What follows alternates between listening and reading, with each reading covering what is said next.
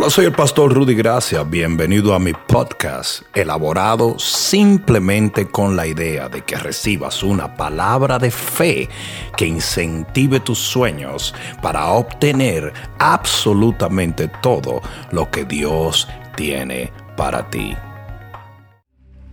Se dice que no puede ser agradecido el que tiene mala memoria. Y muchas veces nosotros no le agradecemos a Dios, no porque Dios no haya hecho grandes cosas en nuestra vida, sino porque a veces se nos olvida lo que Él hizo.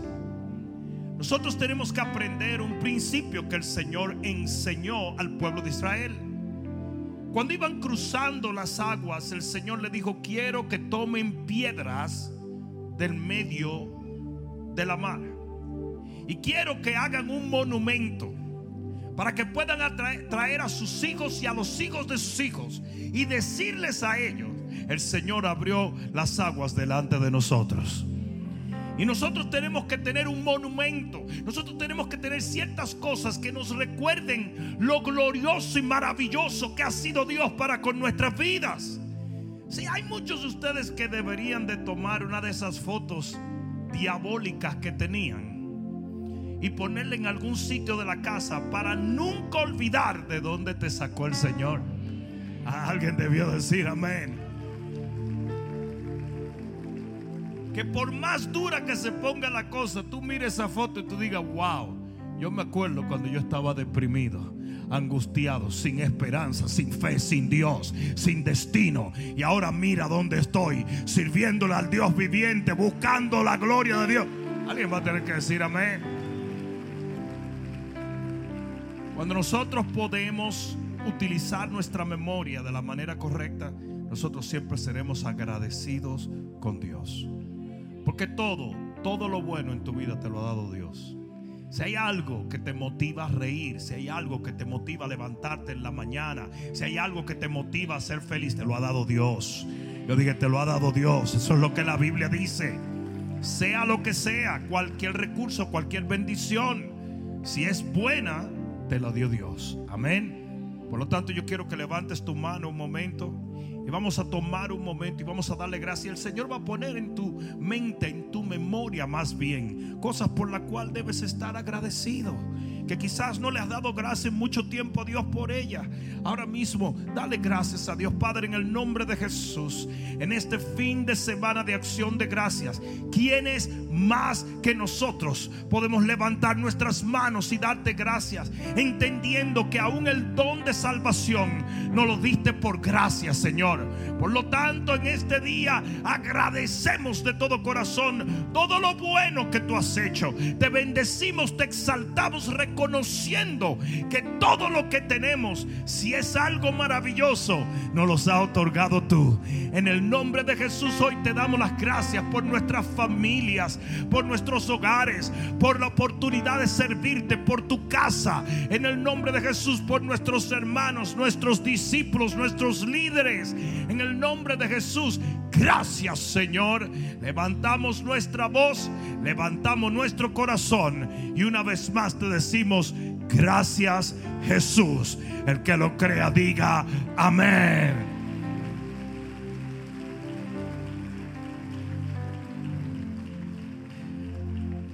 Deberíamos guardar un minuto de silencio por los pavos. Esos son los únicos que odian Thanksgiving. Pero ya no hay nada que hacer. Ya eso están descongelándose. O sea que Qué bueno que nos sirvieron. Yo quiero hablarles a ustedes de golpe a golpe. Alguien me dijo cuando yo ese título, tú vas a hablar del matrimonio. No. Yo voy a hablar de lecciones de triunfo. Segunda de Reyes capítulo 13 versículo 18. Vamos a tomar una escritura que es bastante conocida pero hoy yo les voy a dar lecciones de triunfo sobre este pasaje. Dice la palabra de Dios. Y le volvió a decir, toma las saetas. Y luego que el rey de Israel las hubo tomado, le dijo, golpea la tierra. Y él la golpeó tres veces y se detuvo. Entonces el varón de Dios, enojado contra él, le dijo, al dar cinco o seis golpes, hubieras derrotado a Siria hasta no quedar ninguno. Pero ahora solo tres veces derrotarás a Siria. ¿Cuántos pueden decir amén a la palabra? Pon la mano en tu corazón y dile, Padre, háblame, porque te escucho. Amén. Dale un fuertísimo aplauso al rey. Vamos, que se oiga en el cielo. Aleluya. Puedes sentarte un momento. En este pasaje que acabamos de leer, el rey de Israel fue a buscar al profeta por una sola razón. Porque él se daba cuenta que él siendo un hombre con armamento, con ejército, con autoridad, con dinero, con bienes, con relaciones, con popularidad, nunca podría alcanzar las victorias que alcanzó el profeta sin armamento, sin ejército, sin autoridad, sin dinero, sin bienes, sin relaciones y sin popularidad. ¿Sabes por qué? Porque la victoria está en la fe. Y tú vas a estar rodeado de gente que tiene muchísimos más recursos que tú. Pero si tú eres un creyente, si tú tienes fe, eso vale más que 100 millones de dólares porque te va a abrir camino donde nadie tiene caminos abiertos. es importante que yo diga esto. La fe es para aquellos que quieren triunfar. La fe es para aquellos que quieren tener victoria. Si tú eres de esa gente que va a la iglesia y dice, no, no, no, no, yo quiero estar bien, no, no, no, no, no, no, no. La Biblia dice que la fe trae victoria. Por eso fe es buena para aquellos que andan en busca de victoria, para sus familias, para sus negocios, para sus ministerios. ¿Hay alguno en busca de victoria aquí? Sí, sí, sí. El rey de Israel fue a buscar al profeta porque él andaba buscando victoria. Y yo te voy a decir una cosa, de la bendición que Dios te dé, mucha gente va a venir a buscar. La gente no es boba, la gente puede notar lo que tú tienes. Ellos ven el brillo de la gloria de Dios en ti. Ellos ven que donde quiera que tú pisas, la tierra tiembla. Ellos ven que donde quiera que tú llegas, las puertas se abren. Ellos ven que donde quiera que Sí, es por eso que yo nunca he entendido por qué los cristianos evangélicos atacan la prosperidad de ciertos hombres de Dios. Yo nunca lo he entendido. Porque si yo que te estoy enseñando a ser bendecido no soy bendecido, entonces yo soy un hablador. Y para mí, escucha, para que se te quite ya la, la loquera, para mí es imposible no triunfar. Para mí es imposible no vivir en victoria, porque la fe trae victoria, una victoria que vence al mundo y vence al príncipe de este mundo. Dile al que está a tu lado, esto es para ti. El rey de Israel va donde el profeta, porque andaba buscando la misma victoria que el profeta había exhibido en todos los años de su vida. Y es interesante que cuando él llega donde el profeta, el profeta le da una lección. Y te voy a decir por qué. Porque la victoria viene por la fe y la fe viene por la palabra de Dios. O sea que cuando un hombre de Dios te da una lección y no te da dinero, la gente no entiende eso que nosotros no estamos para hacer obras sociales solamente y para darle dinero. Nosotros necesitamos enseñarle a la gente la palabra de Dios, porque es la palabra la que te abre la fe para que encuentres la bendición. El hombre, el profeta, no le dijo, espérate, espérate, espérate, yo te voy a dar un dinerito. Para que no, hombre, no. El profeta le dijo, te voy a dar una lección te voy a enseñar algo. Y de esa lección que el profeta le da al rey, salen varias lecciones que tú necesitas entender si tú eres de lo que anda buscando victoria por fe. Yo voy a hablarle de varias lecciones de triunfo. La primera, tenemos que accionar en lo natural para provocar lo sobrenatural. Aquí va de nuevo. Tienes que actuar en lo natural para provocar lo sobrenatural.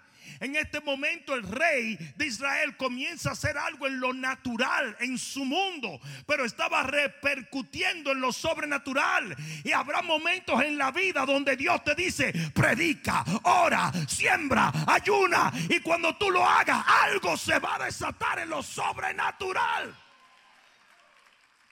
La fe sin obra es. La fe sin obra es. La fe sin obra es. Por supuesto.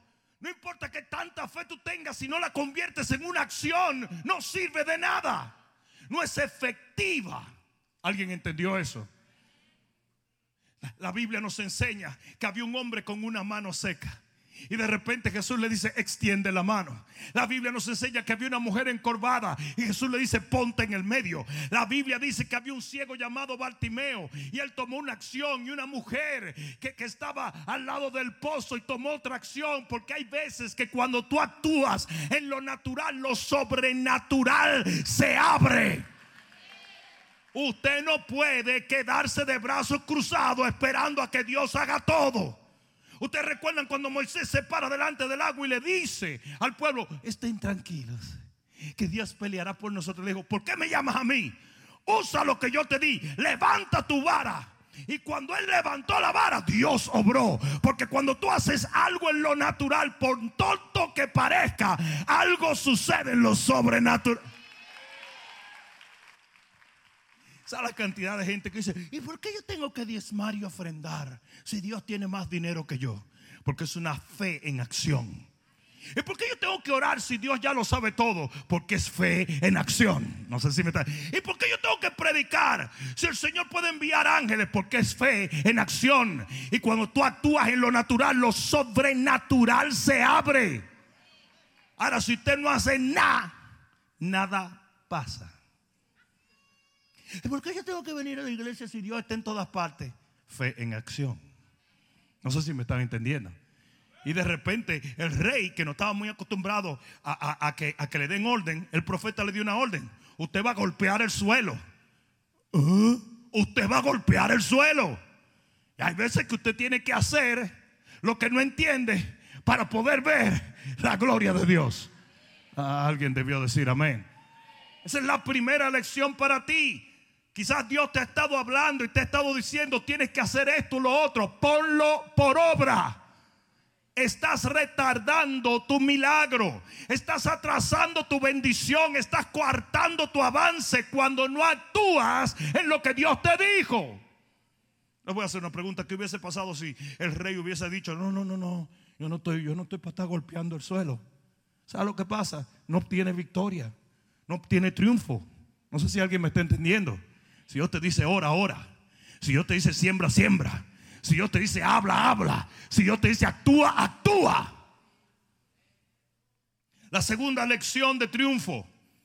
Una acción en el presente provoca innumerables victorias futuras. Alguien diga amén. Aquí dice que cada vez que él golpeaba el suelo, los sirios caían derrotados. Ahora bien, lo que mucha gente no entiende es que todavía los sirios no habían venido a atacar a Israel. Eso era en el futuro. Estamos hablando de varias victorias que se extienden a más de 35 años. O sea que cuando Dios te ordena hacer algo hoy, van a pasar años de victoria por una acción que tú hiciste en este día. No sé si alguien me está entendiendo. Es más, yo quiero que tú entiendas una cosa.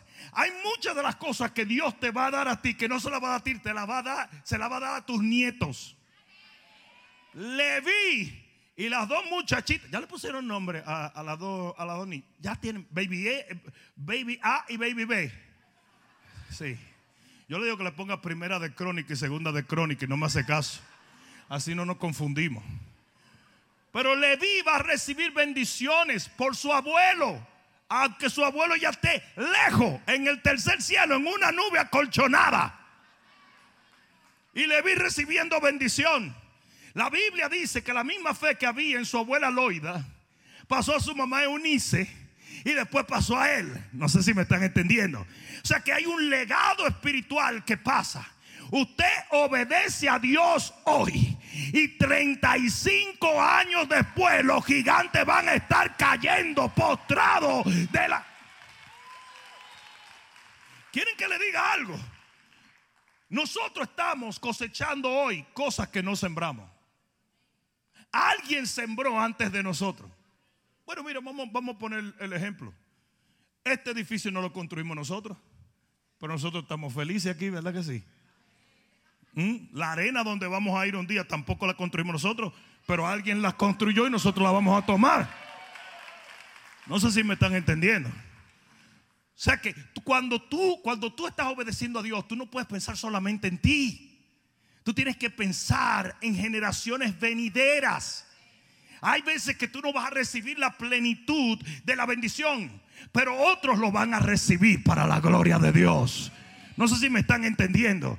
Otros lo van a recibir.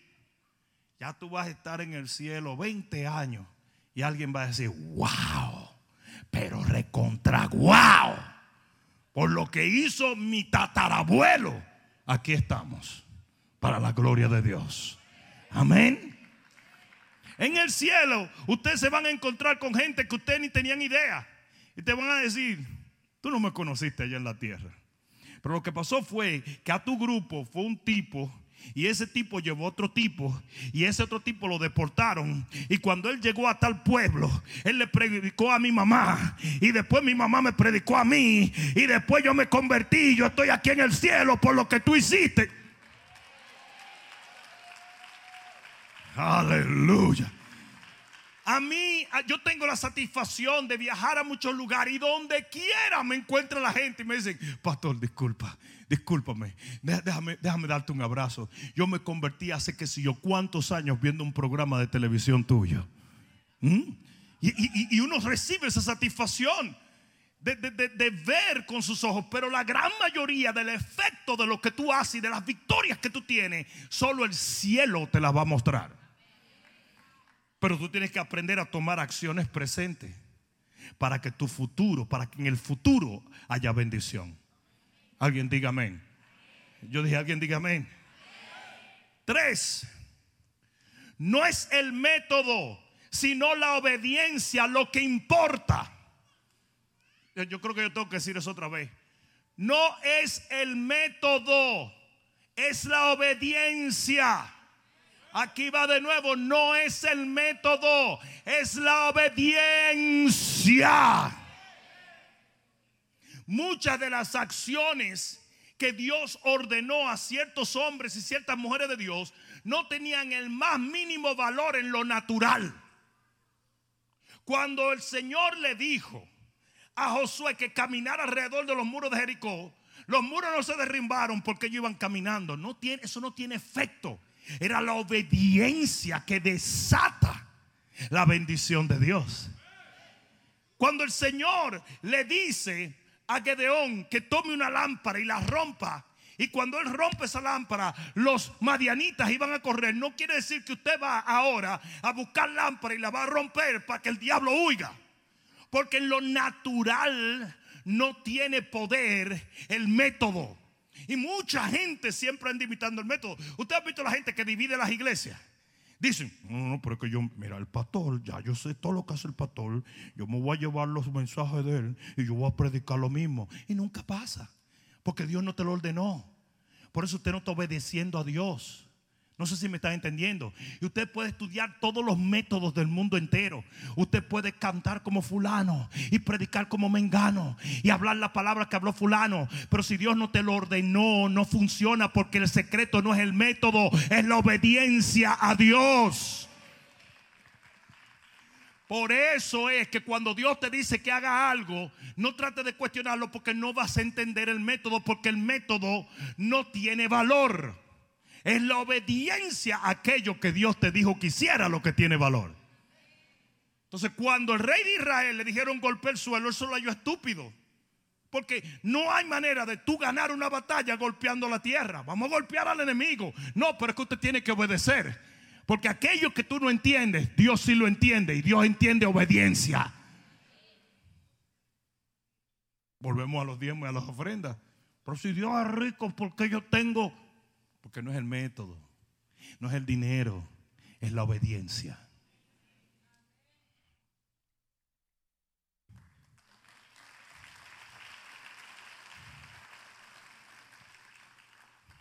Una vez hicieron un guisado y dice que el guisado estaba envenenado.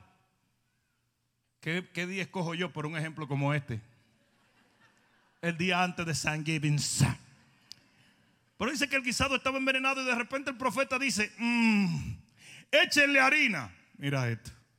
¿Desde cuándo la harina tiene poder para coartar un veneno?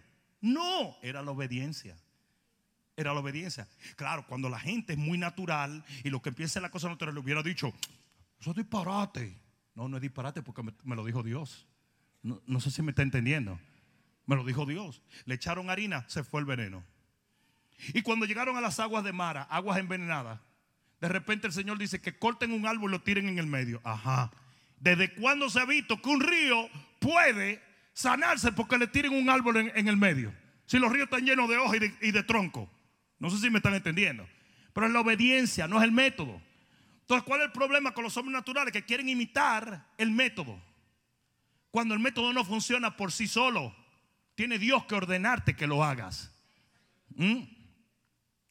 ¿Cuántos reyes golpearon la tierra en la Biblia? ¿Cuántos profetas hicieron llover fuego del cielo?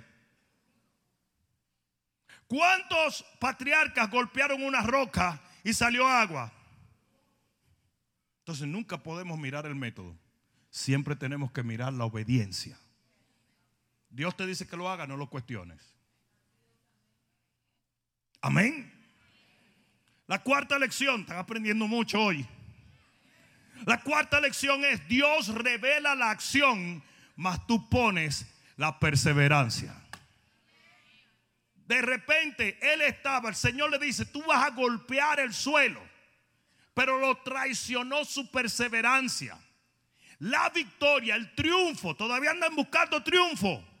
Nunca llega a gente que comienza algo y no lo termina. Hello. La Biblia dice que Dios es el alfa, el principio, y que el que comenzó la obra en ti.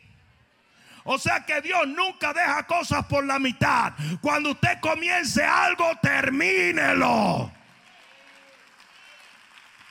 Porque Dios te da la acción, pero usted pone la perseverancia.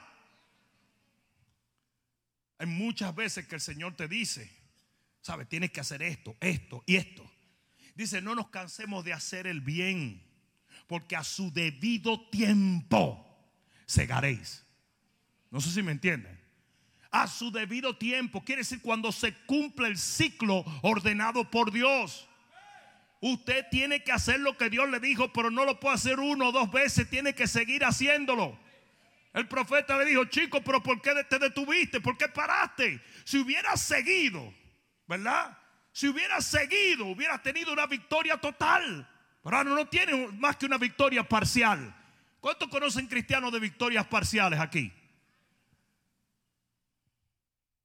Nuestra generación es una generación que le encanta comenzar muchas cosas y no termina nada. 30 carreras diferentes, Ahora, enero, todo el mundo está en el gimnasio en enero. Todo el mundo. La membresía caduca el 3 de enero. Trataron día el 2 medio resacado. Ya dijeron, ay no, yo no vuelvo aquí, yo no vuelvo. Ustedes creen, pero las estadísticas dicen que enero, febrero y marzo son los mejores. ¿Por qué ustedes creen que ellos te venden clubs? Y, y es un dificilísimo cancelar esos clubs primero tú tienes que hablar con Trump, a ver si Trump tira una ley en el Senado para ver si cancela. Es fácil para tú firmar. Entonces, sí, esto es por un año, nada más son 20 pesos. Pero para tú cancelar eso, hermano, tienes tú que traer a tu abuelita, tienes que tú, es una cosa imposible. Porque ellos te venden club, porque ellos saben que tú no vas a ir otra vez. Porque hoy somos una generación que nos gusta empezar muchas cosas y no terminamos nada. Cuando usted comience algo, termínelo, persista hasta que usted no vea la victoria, no se detenga. Los que perseveraren hasta el fin, esos serán salvos. Hello. Entonces una lección muy importante que es que Dios te va a dar una acción para que tengas tu victoria. Pero usted pone la perseverancia. Dice que seamos imitadores de aquellos que por la fe y la paciencia heredan todas las promesas. Usted no hace nada teniendo fe si no tiene paciencia. Abraham esperó 100 años para que se cumpla su promesa. No sé si me están entendiendo. Otro día me dice una persona, ay pastor, pero yo comencé a diezmar y no he visto, no he visto cambio en mi finanzas. Digo, ¿y cuándo comenzaste a diezmar? Hace dos semanas. Eso de verdad que lo estoy diciendo. Hace dos semanas empezó a diezmar. Qué belleza. Qué lindo. Me dieron ganas de decirle, cuando tu diezmo igualen a todo lo que tú le gastaste a Johnny Walker. Vamos a dejarlo ahí. Mucha gente cree que Dios es una máquina de Coca-Cola. Aquí, plin, plin, ya. No. Cinco. La quinta lección es, Dios nunca te lo va a explicar todo. Nunca. Nunca. Es más, ustedes saben, miren, yo no quiero que nadie venga ahora y diga, no, que el pastor está en contra de la profecía. No. Pero es que muchas de las profecías son babosería. Ustedes saben por qué. Porque Dios no quiere que tú sepas muchas cosas. Porque tú estás supuesto a caminar por fe. Y la fe la certeza de lo que espera y la convicción de qué? De lo que no ves. O sea que si tú lo ves y si tú lo sabes y si tú lo entiendes, usted no necesita la fe. Entonces, lo que Dios quiere es que usted camine a lo oscuro creyendo que Dios lo va a sacar adelante. Ahí es donde está el poder de Dios. Entonces, hay gente que pretende ser vidente y que le va a enseñar a todo el mundo, haz esto, no hagas esto. No, hombre, no, tú eres loco. Eso es tontería. Están actuando en su propia intuición, si no en chisme. O porque son profetas Facebook, que hoy hay muchos profetas Facebook. Se lo estoy diciendo, hoy hay muchos. Como tú, como tú pones todo en Facebook.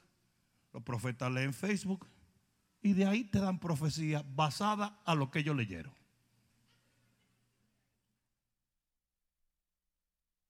Y pastor.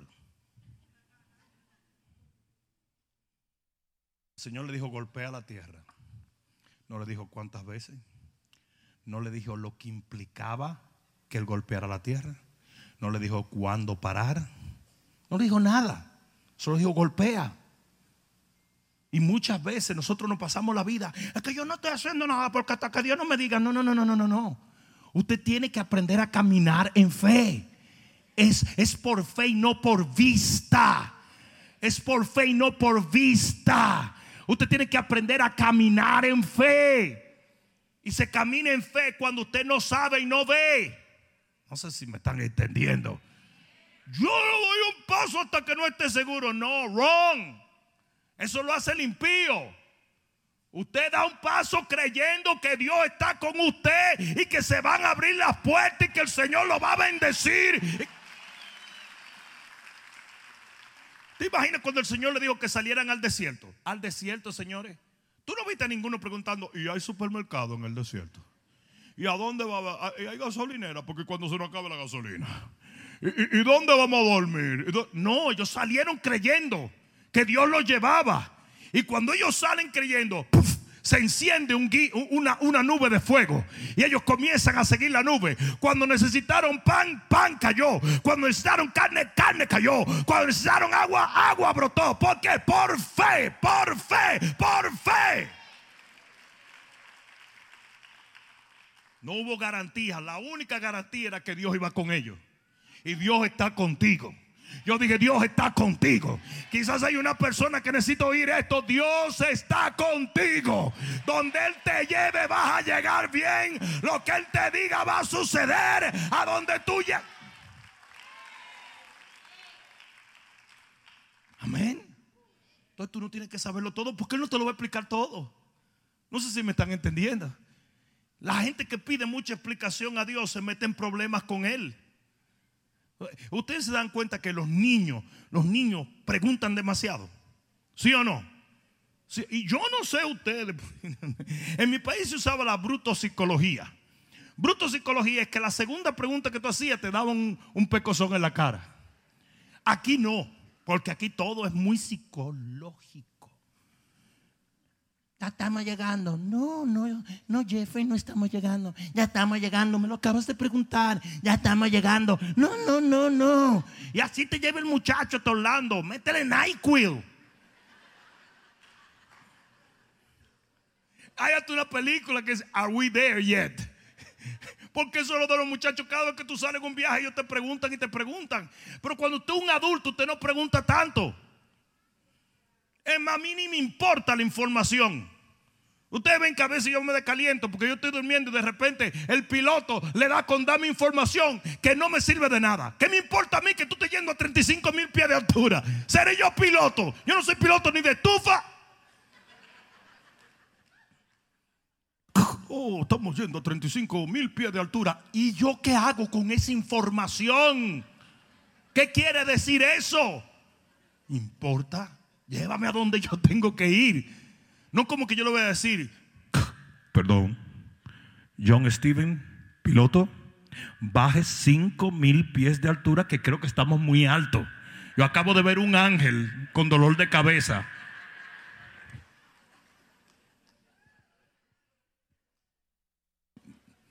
Total luciéndose la de que 35 mil pies de altura. En Santo Domingo vuelan por arriba de la casa los, los aviones. Santo Domingo. ¿Cómo que se llamaba la línea aérea de Santo Domingo? Dominicana de Aviación. Dominicana de Aviación era la línea más chévere que había. Tú te montabas y había sillones Bentley, sillones Mercedes-Benz. Se lo habían robado y lo habían puesto ahí. Ponían pollo, ponían pollo y vaca arriba en una parrilla eh, eh, eh, en, Dominicana de Aviación. Un día yo protesté y dije, ah, disculpe, disculpe, ¿pueden darnos un poquito más de aire? Y salió un moreno. Y el moreno hizo así con un cubo de hielo.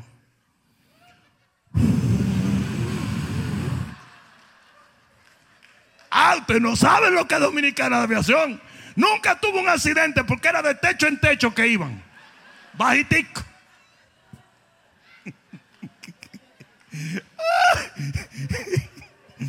En American Airlines siempre están de necios que te abotones, que te abotones. Ahí no, ahí tú no encuentras dónde agarrarte. Eso tú te agarras de cualquier cosa así. Y huele a plátano, huele a cebolla, huele como que tú tengas un autobús. Dios mío, Padre. No sé cómo caímos ahí. Pero el asunto es que Dios no te lo va a explicar todo. Dios no te lo va a explicar todo. Entonces, no pierdas tu tiempo. Deuteronomio 29, 29 dice claramente que las cosas reveladas son para ti, para tus hijos, pero las secretas son de Jehová. Entonces eh, eh, Dios, porque tú neces demasiado, no va a decir, ok, ok, me rindo, te lo voy a decir. Ustedes han visto como la gente que no saben guardar un secreto nunca. Dime si me van a hacer una fiesta de cumpleaños. Dime si me van a hacer una fiesta. Si me sorprende, no te vuelvo a hablar. Ok, a las 8 de la noche el jueves. ¡Tú ella sabía! Ese tipo de gente yo lo detesto. No saben guardar un secreto nunca en la vida dominicano es famoso para eso. Yo siempre dije que el dominicano nunca hubiera podido ser uno de los terroristas del 9-11. Nunca. El dominicano hubiera llegado a ese avión y dice, ¿ah? ¿ah? ¡Dinamita!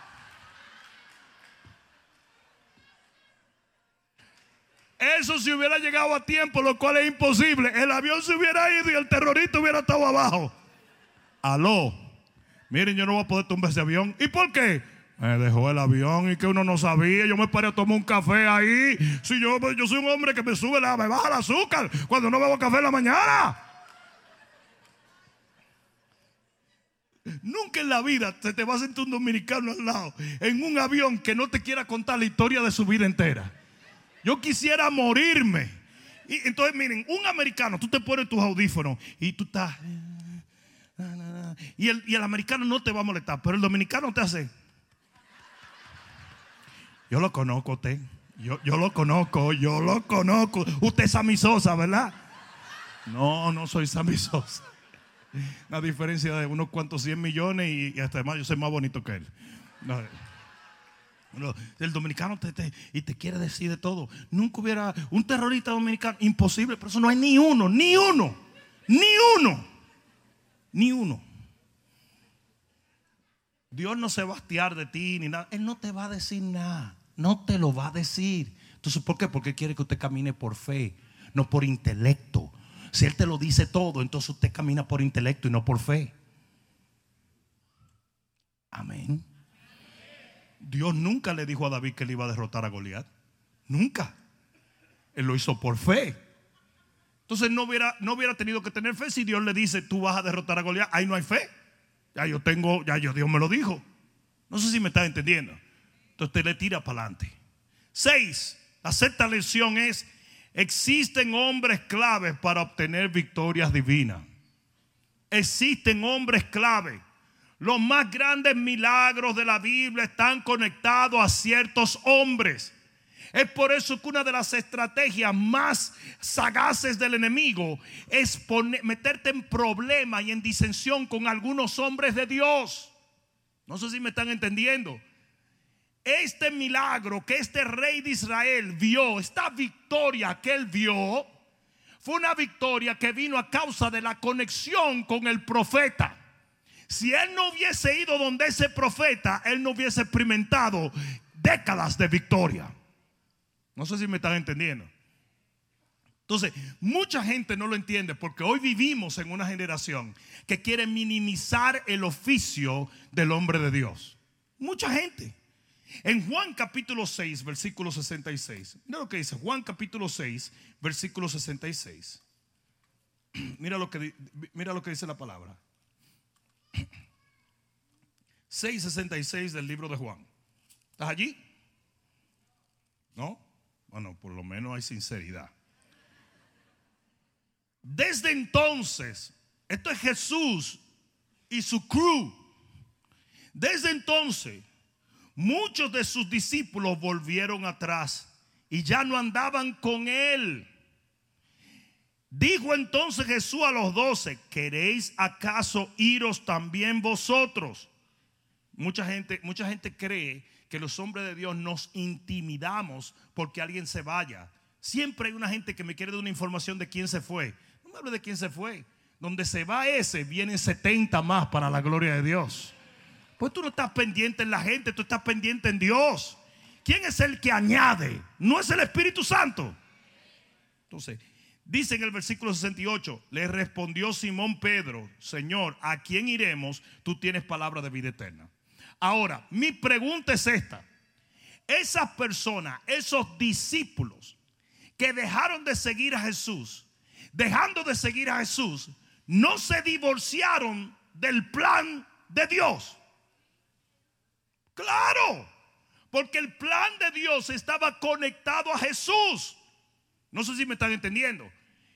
Y si el profeta no hubiese conectado con Eliseo, él no, perdón, el rey no hubiese conectado con Eliseo, él no recibe las victorias venideras que él obtuvo.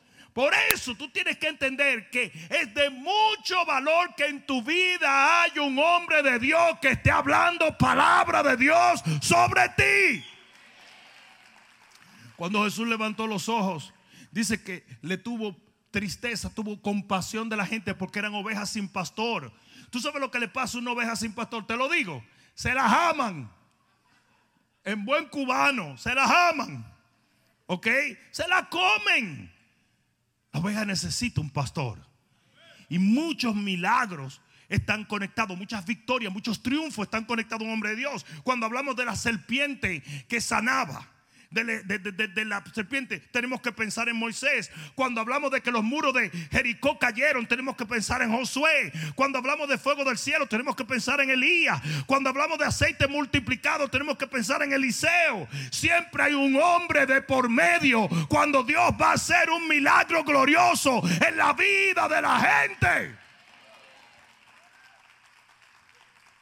Una de las cosas más detestables que hay en nuestra generación es que cambian de iglesia como cambiar de calzoncillo. Eso es una locura. Yo digo, es una locura. Usted ni siquiera cambia de barbero. Mira, hay mujeres que desde el 1900 83 se están peinando igual. Y los hijos le dicen, mami, pero eso es demasiado anticuado. Ay, no, pues yo estoy acostumbrada. Déjame con mi batido. Que... Y nosotros los hombres también. Yo nunca te he visto otro corte de pelo, goza a ti. Nunca. Nunca. No, no, no, nada. Así te vi cuando tenías una melena también. Nosotros también. Entonces nosotros ni siquiera cambiamos de volver. No cambiamos ni de estilo de vestir. Lo mismo jean. Lo mismo jean. Igualito. Igualito. Los tenis hediondo, eso igualito. Se tienen seis pares del mismo tenis. Yo fui a comprar unos tenis y ya no tenían el Adidas Superstar de, de los años 70, no, porque estamos en el 2000 y pico. Y, y, te visto la gente, esos sí eran buenos, esos sí que eran buenos. Dios mío, esos sí que eran buenos. Entonces, ¿cómo hay gente que cambia de ministerio y cambia de iglesia como sin ningún respeto? Es una locura. Yo dije, es una locura. Los viejos de antes decían, you move, you lose. Te mudas y pierdes. Nosotros tenemos que entender que mucha de la bendición de Dios está conectada a un hombre de Dios. ¿Sí o no? No podemos hablar de triunfo basado en esta escritura sin destacar al hecho de que ese hombre no fue a ningún otro profeta sino a Eliseo. Y Eliseo era el que tenía la respuesta para él. Cuando la mujer fue donde Eliseo y le dijo que necesitaba un milagro, Eliseo tuvo la respuesta para ella. Si ella hubiera ido donde otro profeta, probablemente no tiene la misma respuesta. ¿Sabe? Porque hay muchas veces que la gente no echa para adelante. Porque no tiene una voz de parte de Dios hablándole. Tan simple como eso. Hay veces que usted, o sea, mucha gente viene y no se da cuenta que lo que yo estoy hablando son remas de Dios, son oráculos divinos. Te estoy dando una palabra que tú puedes correr con ella, aplicarla y ver la gloria de Dios. esto no es entretenimiento. Yo no soy un cheerleader, ni un cantante tampoco.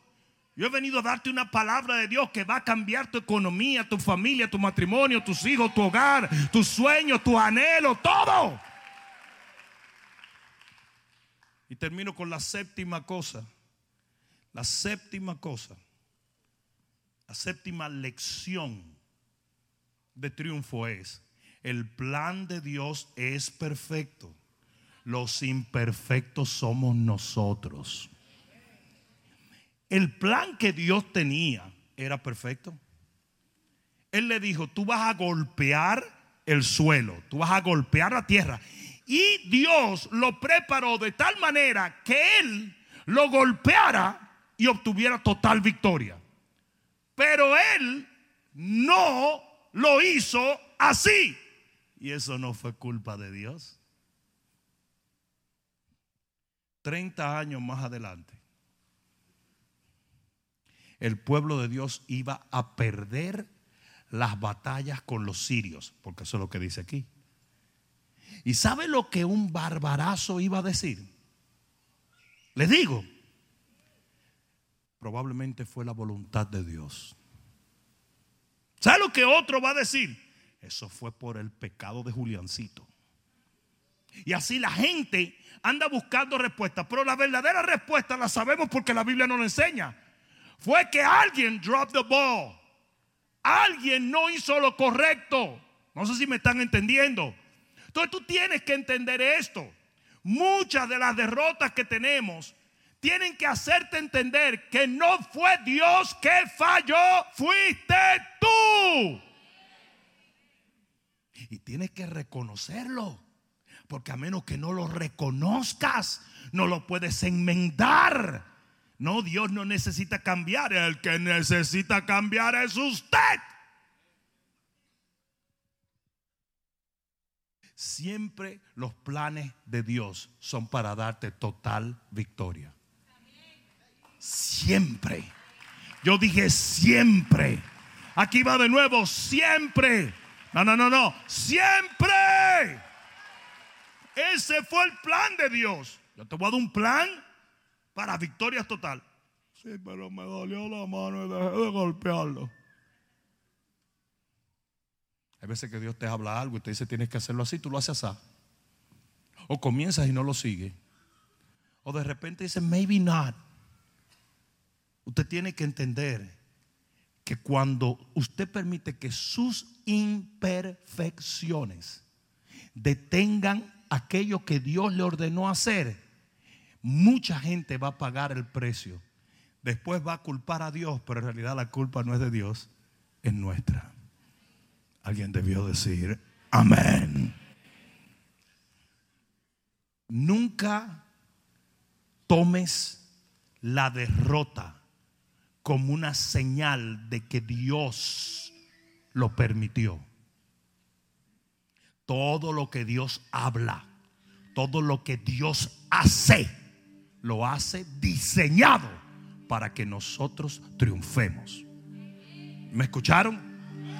Y si algo sale al revés, y si algo no funciona, entonces yo no puedo decir que fue Dios, tengo que admitir que soy yo y enmendarlo y volver a tomar el reto de hacerlo correctamente hasta que todos mis enemigos caigan al suelo. Alguien, vamos, si tú lo crees, di amén.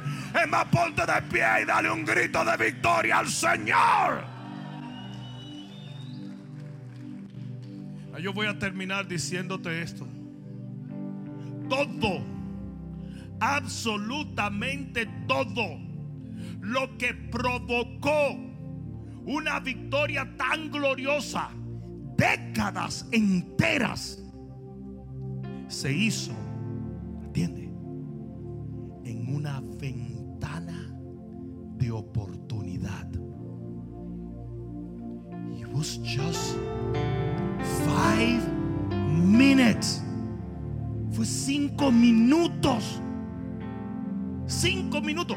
¿Cuánto tardó el rey de Israel en golpear el suelo? Fueron minutos. Y todo eso pasó en un momento.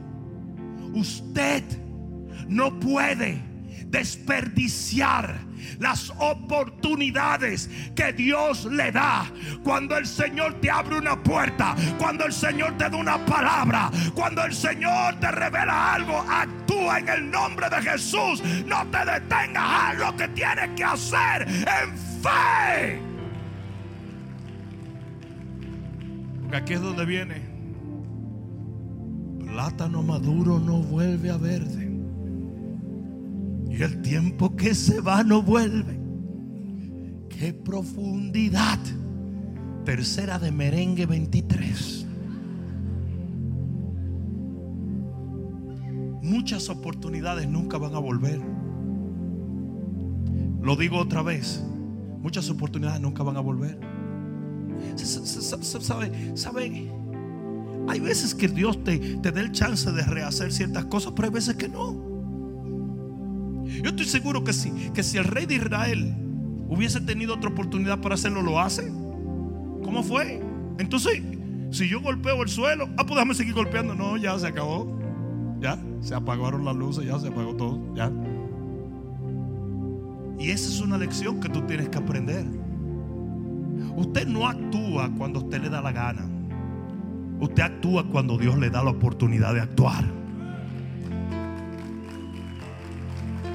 Y muchas veces, y oye bien lo que te voy a decir en el nombre de Jesús, muchas veces el Señor te va a buscar y te va a pedir ciertas cosas en el tiempo donde tú piensas que tú puedes hacerlo menos.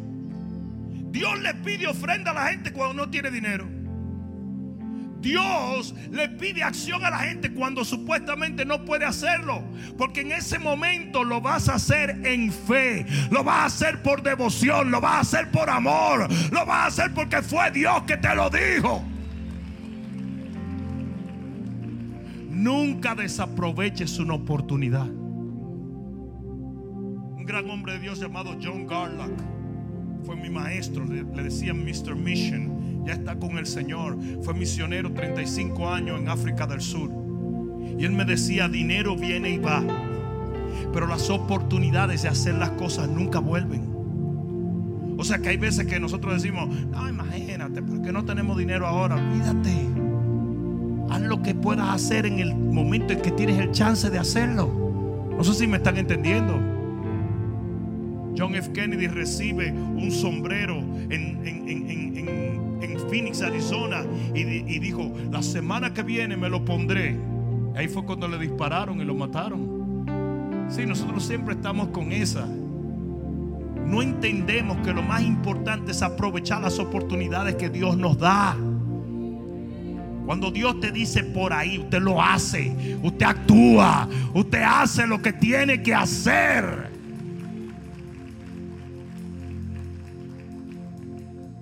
Termino diciéndote esto. El corazón de ese rey estaba correcto.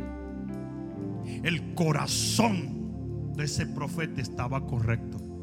El corazón de Dios estaba correcto. Porque todo lo que aconteció en ese marco fue para causar una victoria gloriosa en el pueblo de Dios. Y tú tienes que entender que si tú mantienes un corazón deseoso de ver victoria, te conectas con la gente que tiene el mismo corazón. Y Dios que siempre quiere tu triunfo y tu prosperidad está en el medio. Usted siempre verá la gloria de Dios. Si tú lo crees, di amén, amén, amén, amén, amén. Un momento adelante, levanta tus manos, vamos a adorar a Dios. Un momento, vamos, levanta tus manos. Gracias Señor. Aleluya.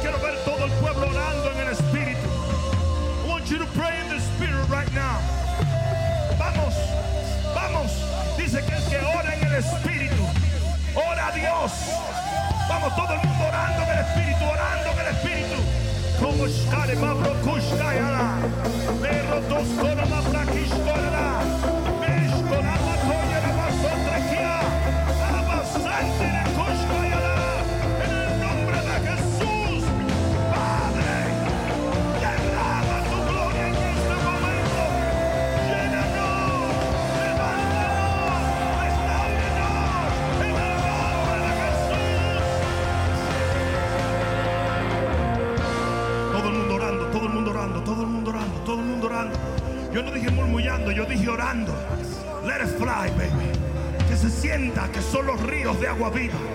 Ora, como que estás orando una oración 911. En el nombre de Jesús, yo he creído de todo corazón que algunos de ustedes van a entrar en un rompimiento glorioso antes que se acabe este año. Tú vas a ver lo que aún no has visto en el nombre de Jesús. La la. Nina mabashaya. Gracias, Señor. Eso que tú sientes es la unción del Espíritu Santo. Y una gota de esa unción. Una gota de esa unción. Una gota puede más que todo cáncer. Puede más que todo espíritu de las tinieblas. Puede más que toda contrariedad o circunstancia adversa. Eso que tú tienes en este momento sobre ti. Pudre todo yugo del enemigo en el nombre de Jesús. Fuego de Dios. Fuego de Dios. Incinera en este momento todo aquello que no es tuyo. En el nombre poderoso de Jesús. Shakababakamashkea. Paproshkoya la brakashaya. Mire poshkoya la. Padre sana, levanta, rompe cadenas. En el nombre de Jesús causa rompimientos gloriosos. Ahora por el poder de tu Espíritu Santo, mi Dios. En el nombre de Jesús. En el nombre de Jesús. Yo hablo el nombre de Jesús sobre tu vida, sobre tu cuerpo, relaciones, sobre tu hogar, sobre tu célula, sobre tu ministerio. En el nombre de Jesús. Yo lo bendigo. Te doy las gracias, Señor. Te doy las gracias, Señor. Te doy las gracias, Señor. Te doy las gracias, Señor. Persuadido de que tú respondes nuestra oración. De que tu poder se derrama en todo corazón hambriento. De que en el nombre de Jesús, todo aquello que se ha levantado a destruirnos es destruido por ti. Reclamo tu familia para Cristo en el nombre de Jesús. Reclamo tu hogar para Cristo. Reclamo en el nombre de Jesús tu familia, tu matrimonio para Cristo en el nombre de Jesús.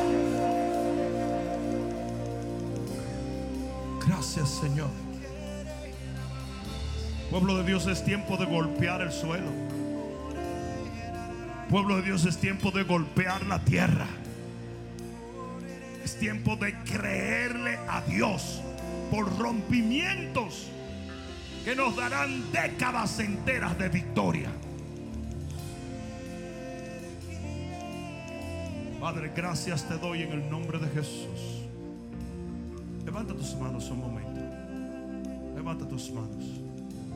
Uh, algunos están sintiendo la presencia de Dios más fuerte cuando levantaron. Levanta las manos. Uh, más, más, más, más, más, más, más, más, llenos, llenos, llenos, llenos, llenos, llenos, llenos, llenos, llenos, llenos de la gloria de Dios, llenos de la presencia de Dios, llenos, llenos. Tócalos, Señor. Llénalos, mi Dios. Llénalos.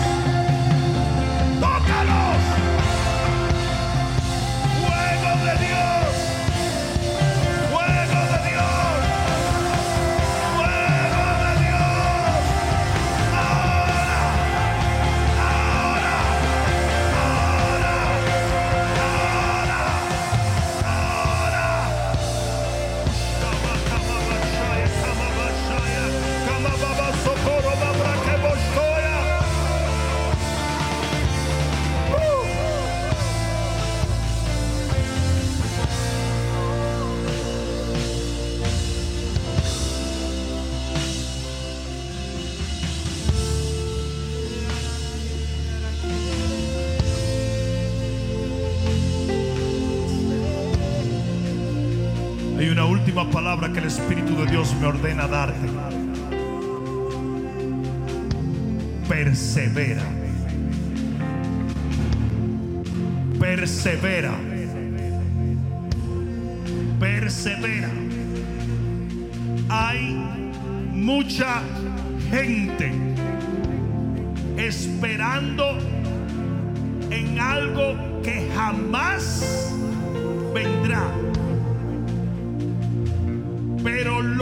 esperan en Jehová. Si tú no has venido a esperar en un hombre, tú no has venido a esperar en las circunstancias, tú no has venido a esperar en cambios que están fuera de tu control, tú has venido a esperar en Jehová. Y nuestro Dios es fiel.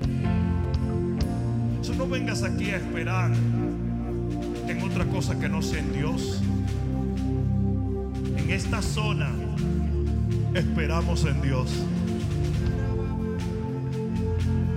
Levanta tus manos.